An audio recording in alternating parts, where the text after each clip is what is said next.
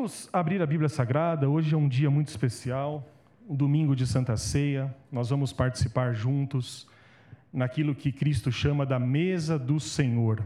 Abra seu livro, a Bíblia Sagrada, no livro de Atos dos Apóstolos. Nós leremos do capítulo, o capítulo 2 de Atos dos Apóstolos, versículo 42.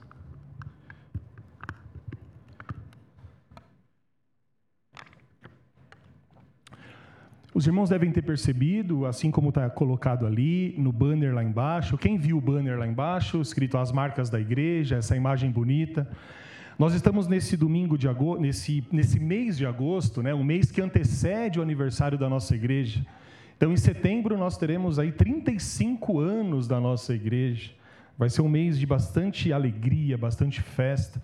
E nesse mês que antecede o nosso aniversário de 35 anos, nós estamos é, vamos começar hoje a refletir acerca das marcas da igreja. Ou seja, quais são as características e as marcas que fazem parte da igreja de Cristo na terra? É, existe talvez muita confusão acerca disso, tantas igrejas diferentes umas das outras, às vezes discursos tão contraditórios, né? É, com essa profusão das mídias sociais, isso ficou muito mais evidente. Então você está vendo um pastor dizendo uma coisa e o outro parece que diz o contrário, e aí a interpretação de um é outra. Então é interessante porque essa diversidade da igreja, ela é normal, ela faz parte, sempre foi assim. Mas essa diversidade, ela não, de, não deve, segundo a Bíblia Sagrada e o que nós vamos hoje aprender, nos separar como irmãos. Mas, na verdade, temos que ter todos nós, o desafio da unidade. Então, como buscar a unidade no meio de tanta diferença? E é isso que a Bíblia Sagrada vai nos ensinar. E o livro de Atos é um livro pródigo, não nessas explicações. E vamos orar então, antes de tudo. Coloque aí a mão sobre a sua Bíblia. Deve ser estranho colocar a mão sobre o celular, mas pode colocar. O Paulo fala que aquilo que a gente ora é santificado, não é? Então vamos colocar a mão nas nossas Bíblias, num, num símbolo, num gesto, não, de que, de que a gente pede para que Deus fale conosco. Senhor, nós nos reunimos aqui com a tua igreja e já oramos e já cantamos e já intercedemos uns pelos outros e agora estaremos diante da exposição da Sua palavra, Sua palavra que se transforma em vida nas nossas vidas. Eu peço que abençoe-nos, que toda é, fraqueza de entendimento, que toda a barreira, que todo o preconceito, que tudo aquilo que nos afasta do seu evangelho possa ser tirado, Pai, por meio da leveza e da tranquilidade do seu Santo Espírito. Acalma os nossos corações, dê-nos graça para que possamos entender a Sua palavra e logo depois participaremos da comunhão da mesa do Senhor, da Santa Ceia, que é o símbolo maior da unidade da Sua igreja. Assim nós oramos em nome de Jesus Cristo. Amém. Diz assim então a palavra de Deus em Atos, capítulo 2, versículo 42 ao 47. E perseveravam na doutrina dos apóstolos e na comunhão, no partir do pão e nas orações. Em cada alma havia temor, e muitos prodígios e sinais eram feitos por intermédio dos apóstolos. Todos os que creram estavam juntos e tinham tudo em comum vendiam as suas propriedades e bens, distribuindo o produto entre todos, à medida que alguém tinha necessidade. Diariamente perseveravam unânimes no templo, partiam pão de casa em casa e tomavam as suas refeições com alegria e singeleza de coração, louvando a Deus e contando com a simpatia de todo o povo. Enquanto isso, acrescentava-lhes o Senhor dia a dia os que iam sendo salvos. Amém. Esse texto é um texto famoso, não? Eu acho que é um texto que todos nós, em algum momento, já lemos. O título do, do, do início desse texto na minha Bíblia, talvez na sua seja assim, diz assim: Como viviam os convertidos. E aqui, Lucas, o escritor de Atos, ele faz uma descrição da vida comunitária, da vida de igreja, de comunidade daqueles primeiros cristãos. Esses primeiros cristãos, eles viveram na década aproximadamente de 80, ou seja, é, no primeiro século. Eles não eram mais, na sua grande maioria, a partir é, de Atos, ah, e, e, logo depois disso, os primeiros cristãos da primeira geração. Aqui já havia gerações meio que misturadas. Até pessoas nascidas da terceira geração, não? Já estavam no ano 80 aqui depois de Cristo. Mas de fato ainda era uma igreja primitiva, uma igreja que estava começando, mas que já tinha uma certa experiência, uma certa experiência nos desafios da vida cristã. Eu citei aqui essas irmãs que foram batizadas e estão iniciando o caminho da fé, né? E, e aí você se lembra do seu batismo, por exemplo, e dos anos que você já serve ao Senhor, e muitos desafios, e muitas barreiras, e muitos problemas aconteceram na sua vida e foram vencidos. Era exatamente isso que Lucas tentava retratar nessa comunidade. Não era uma comunidade perfeita, mas de algum modo é uma comunidade modelo que a gente pode pegar esse retrato, que é um retrato elevado, mas trazer como inspiração para a nossa realidade. E Lucas vai dizer que esses irmãos eles é, cultivavam três grandes características que nós lemos aqui, rapidamente. A primeira característica, Lucas diz que eles perseveravam no ensino dos apóstolos, ou seja, a igreja cristã tem uma marca, ela é fundamentada na doutrina apostólica. A segunda característica é que eles compartilhavam dos pães e também dos seus bens, ou seja, a generosidade, a solidariedade, a preocupação com o próximo, desde o início, era uma marca importante da igreja. E por fim, a Bíblia nos diz que eles perseveravam também na comunhão, na comunhão das orações e na comunhão de vida. Então, aquela multidão dos fiéis, não, aquela igreja que começava e que estava amadurecendo, era uma igreja que apresentava uma unidade, uma unidade exemplar. A Bíblia diz que eles perseveravam juntos, em outras palavras, unânimes. O que, que isso significa? Que não era cada um por si. Os irmãos entendem isso? Mas era uma perseverança conjunta, concorde, uma perseverança ah, que buscava a harmonia e a união, em outras palavras, a unidade. Além do mais, esse estilo de vida dessa comunidade tinha uma consequência prática. Sabe qual era? A igreja de Cristo Jesus era bem vista pelos de fora. É isso que Lucas vai dizer.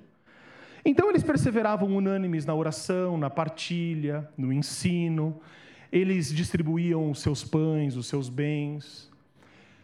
Entre eles não havia discórdias que não fossem resolvidas, não havia individualidade.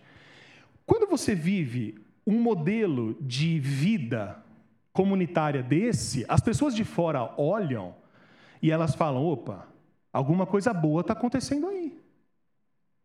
Então os cristãos, eles eram pessoas admiradas. E como consequência disso, Lucas termina lá no versículo 17 dizendo assim: enquanto isso, ou seja, enquanto eles praticavam essa unidade, Deus ia acrescentando dia a dia os que iam sendo salvos, ou seja, a igreja ela crescia continuamente. Os de fora se ajuntavam àquela comunidade, porque afinal de contas havia algo de diferente, de especial dentro daquele ajuntamento de pessoas. É claro que esse modelo de igreja, né, em que tudo funciona bem, de modo organizado, parece uma coisa um pouco distante de nós. E eu não falo distante de nós como é, igreja local, principalmente, como igreja evangélica da paz, mas eu acho que esse modelo de unidade ele é um pouco distante daquilo que a gente entende como igreja evangélica no geral, não? Uma igreja evangélica do nosso país ou uma igreja evangélica da Terra mesmo, de todo o planeta. A gente vê, como eu disse no início, muita diferença.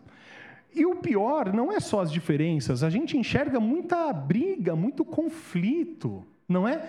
E aí a gente fala, puxa vida, quando eu olho a igreja em Atos dos Apóstolos, não era uma igreja só. A igreja começa a crescer. Quando Paulo se junta aos apóstolos, a igreja ela começa a se expandir para outros lugares. Mas mesmo nós vendo, nós, nós observando a igreja de Romanos, a igreja de Corinto, a, a, perdão, a igreja de Roma, a igreja de Corinto, a igreja da Galácia, a igreja de Éfeso e todas as igrejas que nós conhecemos, a gente percebe que é, são igrejas que buscam a unidade, mas problemas e desafios acontecem. Nós estamos lendo aqui Atos capítulo 2. Depois na sua casa, você pode ir um pouco para frente e você vai perceber, lá no capítulo 5 de Atos dos Apóstolos, que um grande problema aconteceu entre duas pessoas, lá, Ananias e Safira. Os irmãos lembram disso?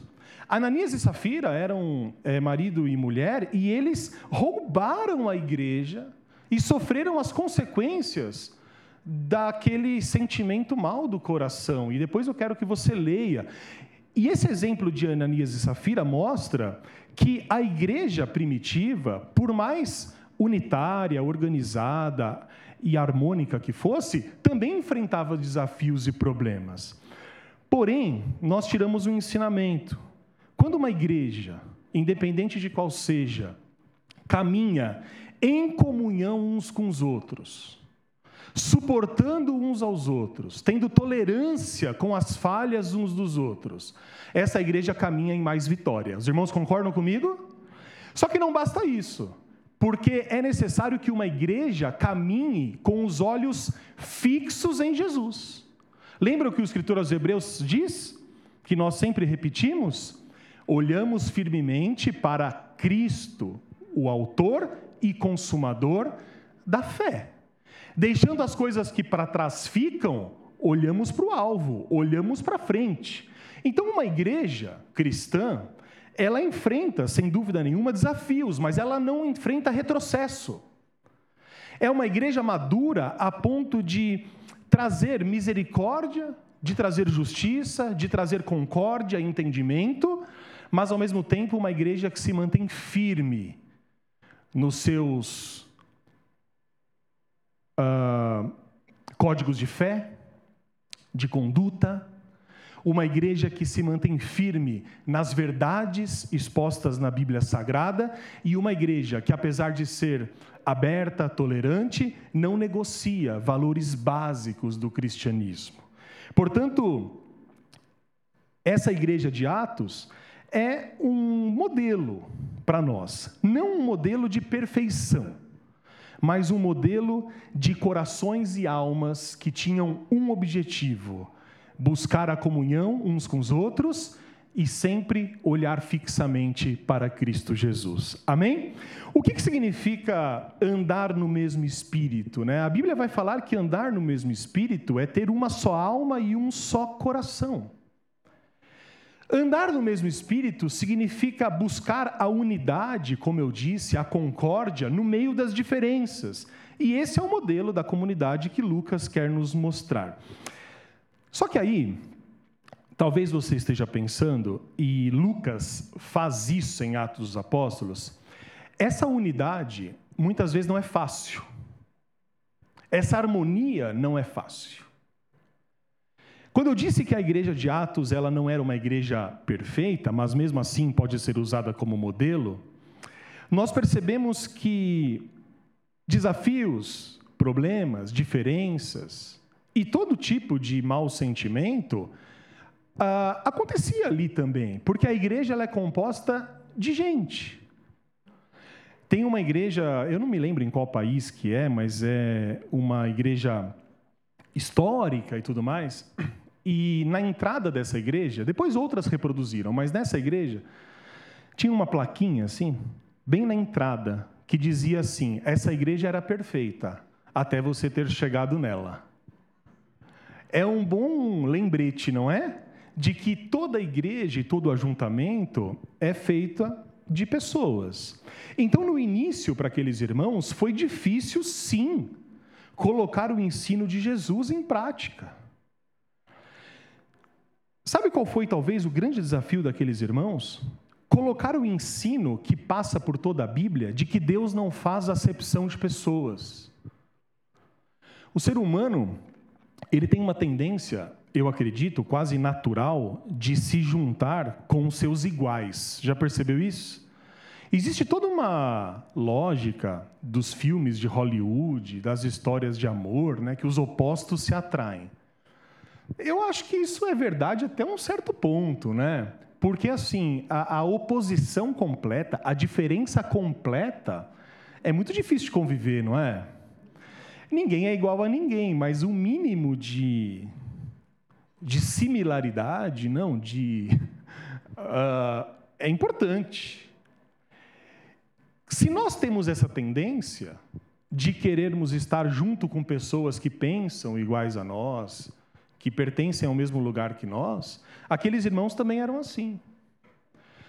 Lá em Deuteronômio, capítulo 10, Deus diz assim: por meio do escritor, Deus não faz acepção de pessoas.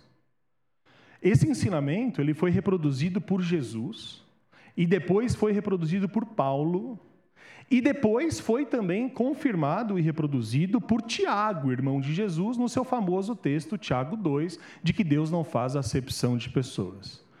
Ora, se Deus não faz acepção de pessoas, e esse ensinamento está na Bíblia, qual que é o objetivo? Que nós também sejamos pessoas que não façamos acepção de pessoas.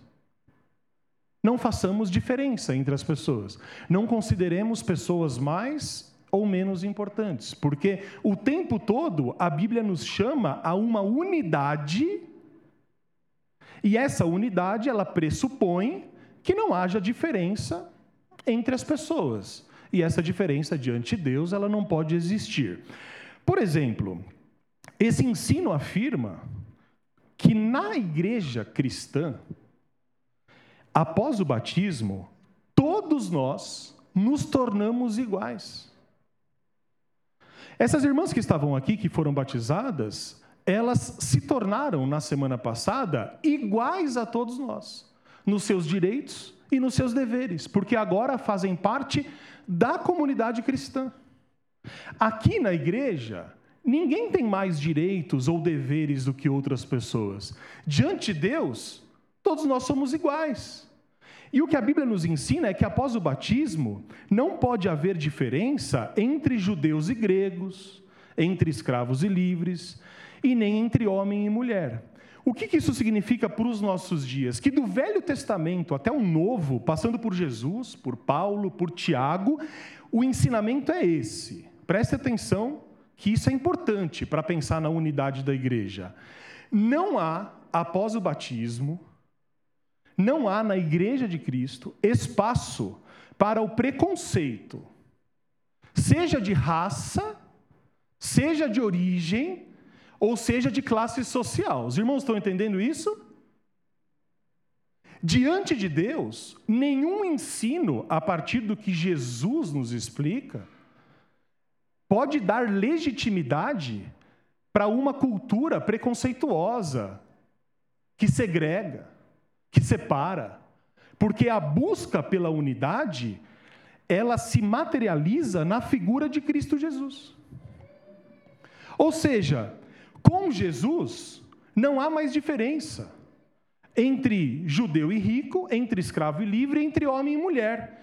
Significa que não há mais diferença entre pessoas de cor diferente, de raça diferente, de origem diferente, e nem de posições sociais ou posses e, e qualquer diferença que a gente possa imaginar.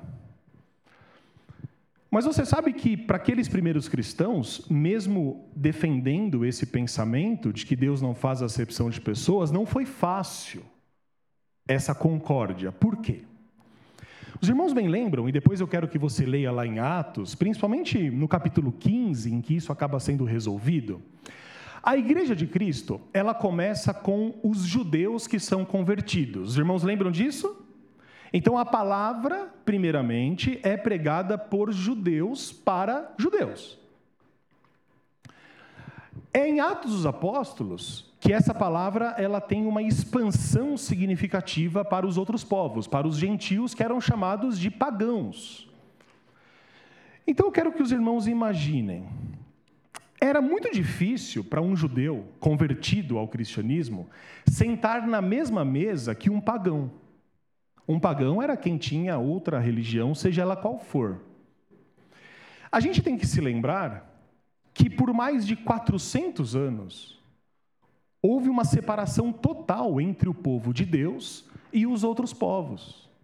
Por 400 anos, aquele judeu tinha aprendido a ser escravo dos povos pagãos. Deus, continuamente, para preservar o seu povo, exigia uma separação desse povo de Israel, escolhido, em relação aos outros povos. Se você for ler o Velho Testamento, toda junção e toda união, ou talvez quase toda, era mal vista. Não era desejável, porque o povo de Deus tinha que se manter firme, separado nos seus propósitos e no seu chamado. O que acontece é que Jesus inverte essa ordem. E a Bíblia Sagrada tem que ser lida por nós, cristãos, sob a ótica e a interpretação de Cristo Jesus. É Cristo que interpreta o texto. E é a partir da vida de Cristo, das ações de Cristo e da sua interpretação do Velho Testamento que nós nos pautamos. Um exemplo clássico disso é quando os judeus conhecedores da lei queriam que Jesus cumprisse a lei e Jesus, de algum modo, na visão deles, deixava de cumprir. E por que Jesus deixava de cumprir? Porque a lei de Deus sempre foi boa, mas os homens colocavam um peso que Deus não dava às pessoas. Para os irmãos compreenderem, certa vez, Jesus estava curando e fazendo o bem num sábado, e para o judeu era ilícito, na visão deles, fazer qualquer coisa no sábado. Chegaram para Jesus e para os discípulos mais de uma vez e disseram: Olha, não é lícito que os seus que os seus amigos aí trabalhem no sábado, ou colham no sábado, ou pratiquem qualquer coisa no sábado. E aí Jesus vira para eles e diz assim: Olha, vocês estão errados, porque vocês invalidam a palavra de Deus por causa das vossas uh, tradições.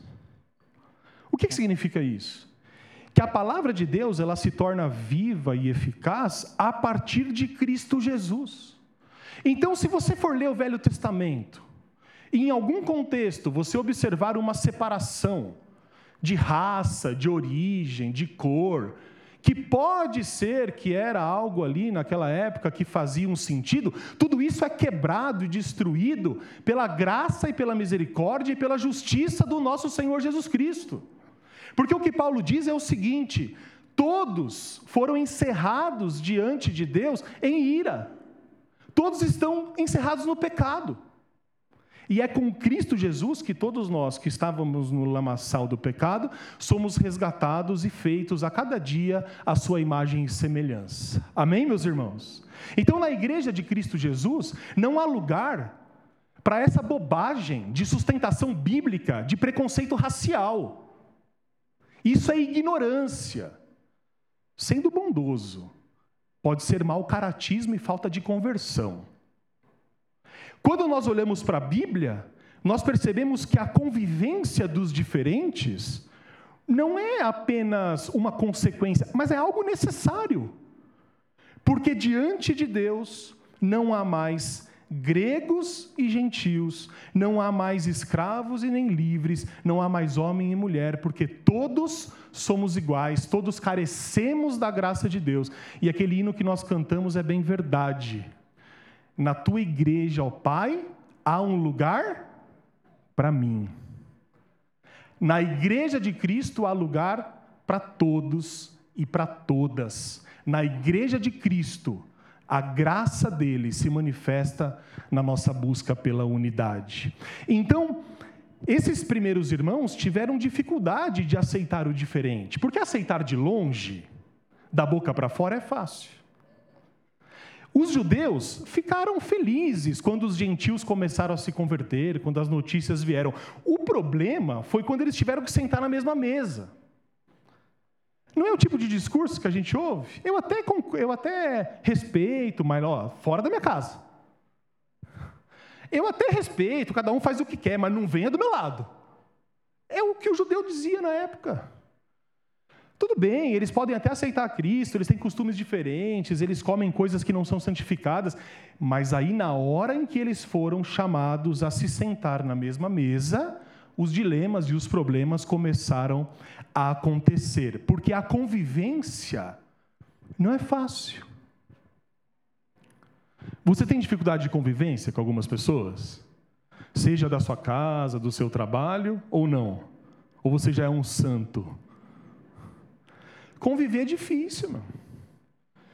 Cada um tem um jeito, uma prioridade, cada um tem um caminho. A busca da unidade é importante. Mas as diferenças, elas estão ali o tempo inteiro.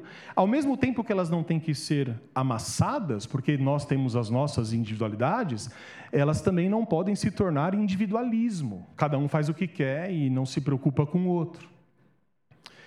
Quando esses judeus e gentios se sentaram na mesma mesa, eles deveriam participar da mesma refeição.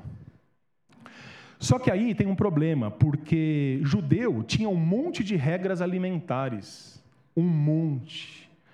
Não podia isso, não podia aquilo, não podia aquilo outro. Você já foi num restaurante com vegetariano? Você vai no quilo, aí é melhor, porque aí ele pega o que ele quiser. Nada contra os vegetarianos, acho que é muito bom, inclusive.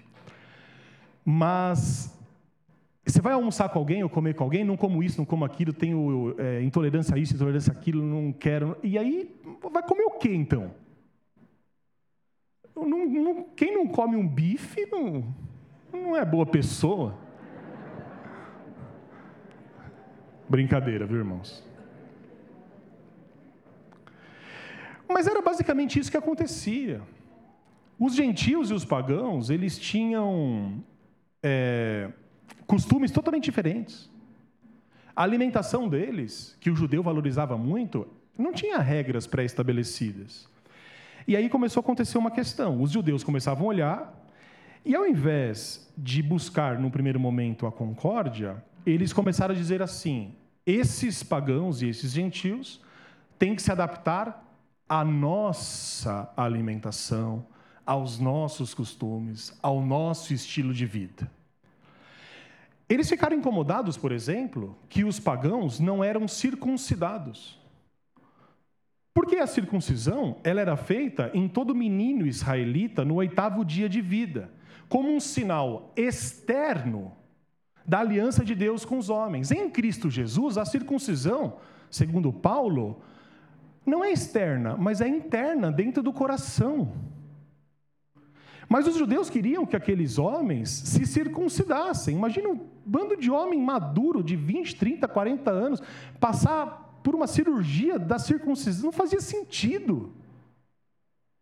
E aí, Tiago, depois eu quero que você leia lá em Atos 15, juntamente ali numa assembleia, eles chegaram num certo consenso, estabeleceram algumas regras de convivência, os dois lados tiveram que ceder, mas a busca pela unidade foi necessária desde um primeiro momento. E o que, que isso significa? Como, como a unidade na igreja pode dar certo? E a resposta é a seguinte: andar em unidade, preste atenção, não significa que nos tornamos idênticos uns aos outros. Como a Bíblia Sagrada diz, existe dentro da igreja diversidade de dons e de ministérios existe diversidade de pessoas. Na igreja de Tiago, ou Tiago escrevendo as doze tribos da dispersão, Tiago vai dizer o seguinte: olha, quando chegarem pessoas na igreja, que elas possam se sentar onde elas quiserem, de acordo com a ordem lá de chegada. Você não pode colocar, e isso estava acontecendo lá na época, pessoas, entre aspas, importantes socialmente, pessoas ricas, nos lugares de destaque, quando chegar uma pessoa ali que não tem posição, ficar do lado de fora. É, é, é esse o contexto que Tiago está falando. Então, dentro de uma igreja há diversidade de dons, de ministérios. Dentro de uma igreja há homens e mulheres, há crianças, adultos, idosos. Dentro de uma igreja, tem pessoas com diferentes pensamentos e opiniões. Sabia disso? Você sabia que o irmão que está do seu lado, a irmã que está do seu lado, apesar de ter muita semelhança com você, pode ter muita diferença. Dentro de uma igreja existem histórias de vida diferentes, existem percepções do evangelho diferentes. Tem pessoas que nasceram na igreja, pessoas que chegaram à igreja depois de uma vida destruída. Isso mostra que dentro de uma igreja também tem pessoas de raças, origens, posições sociais diferentes. E se isso era verdade na igreja antiga, permanece também nos dias de hoje. E fechar os olhos para isso é imaginar uma massa uniforme de pessoas que pensa de modo totalmente idêntico e ignorar a diversidade, a individualidade, as questões, os desafios que são pessoais. O meu problema, quando eu mando um pedido de oração aqui, é diferente do outro irmão. Só que nós oramos por todos. Porque nós reconhecemos que cada um tem a, sua necessidade. Mas quando Deus recebe essa oração, a sua bênção é dada, preste atenção, não de modo igual, mas de acordo com a necessidade particular. Não foi isso que Jesus ensinou quando aquela pessoa, aquela mulher, derramou perfume sobre os pés de Jesus e chorava e chorava, e aí os discípulos ficavam incomodados: como assim? É, a gente pode pegar esse perfume, a gente pode vender. E aí Jesus disse assim: olha, aquele que é muito perdoado, muito ama. Então a história de vida daquela mulher exigia que ela tivesse um comportamento diante de Jesus diferente dos outros discípulos que já tinham passado pela experiência da conversão. Então, essa diversidade, ela é importante para que a gente entenda que a igreja não é igual. Porém, temos uma obrigação, que é manter a unidade. E é a manutenção da unidade que faz com que possamos ser chamados filhos e filhas de Deus. E eu quero que você abra em Efésios por gentileza, no capítulo 4.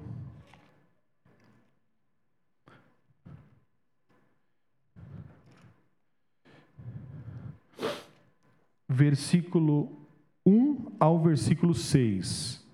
A carta do apóstolo Paulo que vai exemplificar isso.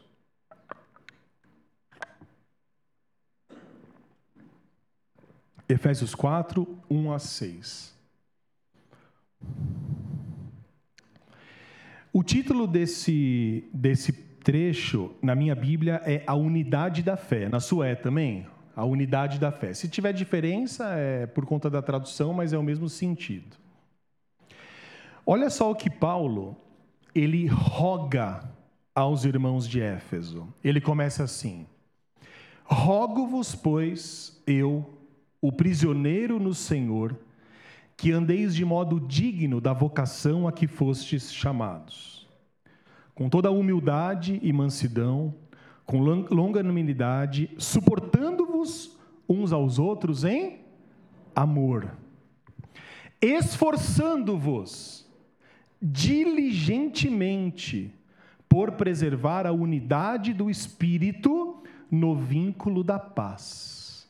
Há um só corpo e um só espírito, como também fostes chamados numa só esperança da vossa vocação, a um só Senhor, uma só fé, um só batismo, um só Deus e Pai de todos, o qual é sobre todos, age por meio de todos e está em todos. Esse apelo à unidade é essencial segundo o apóstolo Paulo. E ele dá umas orientações muito firmes a nós. Olha só, ele começa dizendo o seguinte: rogo-vos, pois, irmãos. Quando você roga alguém, é um pouco mais poderoso do que pedir. Olha, eu estou te implorando, eu tô, eu tô, eu tô te pedindo, mas com uma ênfase, com uma força, eu te rogo. Depois ele vai dizer o seguinte: suportem uns aos outros em amor, esforçando-vos diligentemente por preservar a unidade do espírito no vínculo da paz. Ele diz: irmãos, esforcem-se diligentemente. Ou seja, não é algo natural, é isso que eu disse no início. Conviver, estar junto, exige abrir mão, exige concórdia, exige, exige conversa, exige uma coisa muito difícil para nós: perdão. Existe reconhecimento de que talvez lá no fundo nós estejamos errados. E como é difícil isso numa convivência humana. Estarmos juntos e buscarmos, como Paulo diz, a unidade do espírito no vínculo da paz, significa abrir mão daquilo que às vezes eu acho certo em nome da paz, em nome da concórdia. Às vezes, aquela frase que ficou famosa por conta de memes da internet é bem real. Eu não quero ter razão, eu quero ter paz. Já ouviu isso? E como que a gente precisa de paz? Ninguém está numa época de convencer uns aos outros. O contexto sociopolítico que nós vivemos no país já há alguns anos nos deu alguns ensinamentos. 49%, segundo a última pesquisa do Datafolha, das pessoas que vivem no Brasil deixaram de conversar sobre política com os seus parentes e amigos para evitar confronto. E talvez você esteja no meio deles. E talvez a gente tenha que aprender com eles. Ninguém aguenta mais. E dentro da igreja, que fomos chamados para andarmos no espírito, no vínculo da paz, pode ser um celeiro de conflito, de discussão e de afastamento da unidade. Ora, nós não obedecemos a homens. Nós não estamos submetidos a uma ordem política temporal. A Bíblia Sagrada nos diz que nós devemos reconhecer apenas uma autoridade, Cristo Jesus, nosso Senhor. A Ele todo joelho se dobra, não há negociação. Portanto, andar em unidade significa ter amor ao próximo, segundo Paulo. E amar o próximo, muitas vezes, exige abnegação, exige abrir mão das suas convicções para a manutenção da concórdia e para a manutenção da paz. Amém, meus irmãos? E esse é o ensinamento que a Bíblia Sagrada nos dá. Indo um pouco para frente, e já para fazermos essa aplicação e, e terminarmos a exposição, nós lemos aqui que é necessária a unidade. E o apóstolo Paulo fala da unidade do corpo. Ele vai dizer assim no texto, no versículo 4: há somente um só corpo. Diante de Deus não há corpos, há um só corpo. E o que isso significa? Significa que um corpo saudável, ele é constituído por vários membros que trabalham juntos de forma harmônica. Consegue entender isso? Ficou claro? Um corpo saudável, ele não é composto por um membro apenas e nem por membros doentes. Ele é composto por membros que trabalham de forma diferente, mas juntos, em harmonia. Paulo vai dizer que cada membro é único e diferente, mas deve desempenhar com excelência a sua função e assim cooperar para o crescimento daquele mesmo corpo. Se não for assim, nada vai dar certo. Por isso que o apóstolo Paulo diz que somos um só corpo e faz um apelo à unidade do corpo. Depois ele vai dizer que existe unidade de espírito, um só espírito. Pois bem, a igreja, como nós bem sabemos e eu já disse, é feita por pessoas. Mas a dinâmica da igreja, ela é espiritual, ela não é humana. Interessante isso, pensar. A igreja é feita por nós, que temos as nossas capacidades, as nossas aptidões, mas a dinâmica da igreja não reside nisso. A dinâmica reside na nossa vida espiritual. O que, que isso mostra? Que é o Espírito Santo que opera na igreja e que equipa a igreja para a sua missão, para cumprir o seu propósito.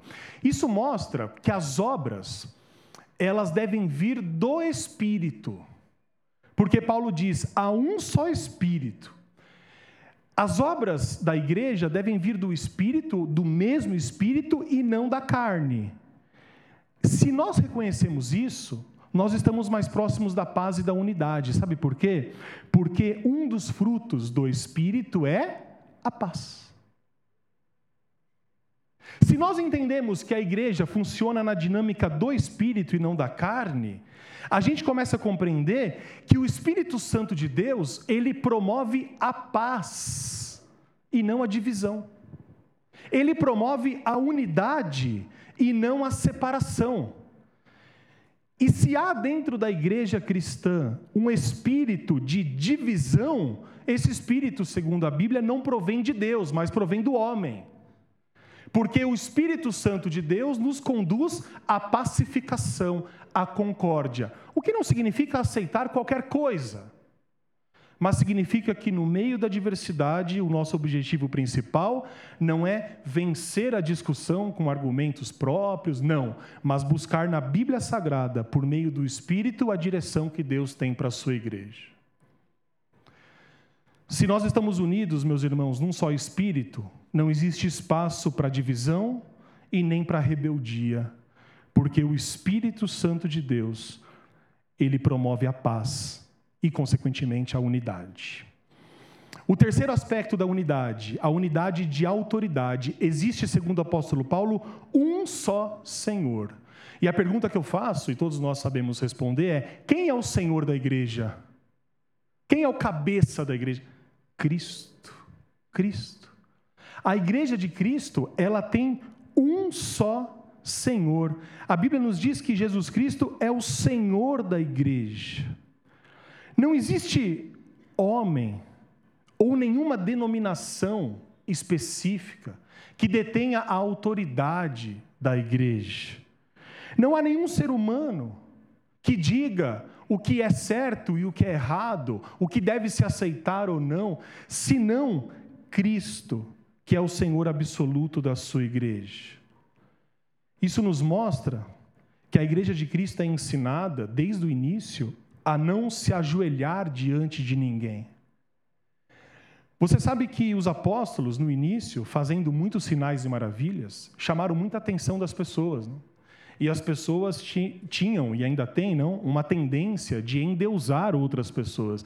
E não foi só uma vez, mas pelo menos duas que são narradas, que eu me lembro, mas talvez outras, que pessoas se ajoelharam diante dos apóstolos, e a atuação dos apóstolos, num primeiro momento, foi a seguinte: levanta, somos homem igual você. Desde o início, nós reconhecemos, pelo exemplo dos apóstolos e pelo ensino, de que a igreja de Cristo não deve se ajoelhar diante de ninguém, não deve fazer alianças com ninguém, com nenhum, com, com, com nenhum poder constituído, porque a igreja de Cristo pertence a Ele. Cristo é o que Paulo vai dizer, e somente Cristo é o Senhor da igreja. Ele escreve assim: há um só Senhor tudo aponta para Ele, que é o cabeça da igreja. É por isso que nós confessamos, e essa confissão é muito importante. Juntos, em Cristo Jesus, nós dizemos: há sobre nós apenas um Senhor. E com isso nós obedecemos a orientação, o mandamento do apóstolo Paulo na igreja de Cristo, para que vocês alcancem a unidade. Todos devem reconhecer que há um só Senhor. Amém, meus irmãos? E por fim, Paulo fala da unidade da fé. Ele vai dizer: há uma só fé, uma esperança. Somente uma esperança, somente uma fé. O que, que isso nos mostra? Que todos nós temos a fé e a esperança de que um dia Cristo buscará a sua igreja. Amém? Nós cantamos isso no nosso último hino. Nós cremos de todo o coração que Jesus Cristo veio, nasceu, viveu, morreu, se deu por nós. cremos e confessamos que Ele é o Senhor ressurreto ao terceiro dia. Mas também confessamos publicamente uma viva esperança, por isso que Paulo, o apóstolo Paulo diz: há uma só fé e uma só esperança. E essa esperança, ela significa a espera certa de que Jesus Cristo subiu aos céus, mas voltará para buscar a sua igreja. Um dia nós nos encontraremos com Ele nos céus, segundo Paulo diz aos Tessalonicenses. Segundo a Bíblia Sagrada, depois de ser assunto aos céus, um anjo apareceu aos discípulos e disse: Olha, vão viver as suas vidas, mas esse Cristo que subiu voltará para buscar cada um de vocês. Por isso nós somos convidados, meus irmãos, nessa manhã, a confessarmos que existe uma só fé e uma só esperança. E por isso somos chamados a participar da mesa do Senhor. Quando a gente come o pão e quando a gente bebe do cálice, nós estamos fazendo o maior apelo à unidade. Nós estamos, ao participar da ceia, declarando que somos todos iguais diante de Deus, pecadores perdoados pelo Pai. Ao sermos convidados a participar da ceia, da mesa do Senhor, mais uma vez juntos nós podemos dizer: há um só Deus, um só Espírito e um só Senhor. Ao participar da mesa do Senhor, ao beber o cálice e comer o pão, nós ainda dizemos: há uma só fé, um só corpo, um só batismo, uma única e firme esperança. Porque Jesus mesmo disse: Todas as vezes que vocês participarem da minha mesa, vocês estão juntos dizendo que creram, que creram na minha morte, mas cultivam a doce e firme esperança de que um dia eu voltarei. Nesse espírito, nessa unidade, vamos todos orar e depois participarmos da mesa do Senhor. Bendito seja Deus. Curve o seu semblante em nome de Jesus. Podemos nesse momento orar a Deus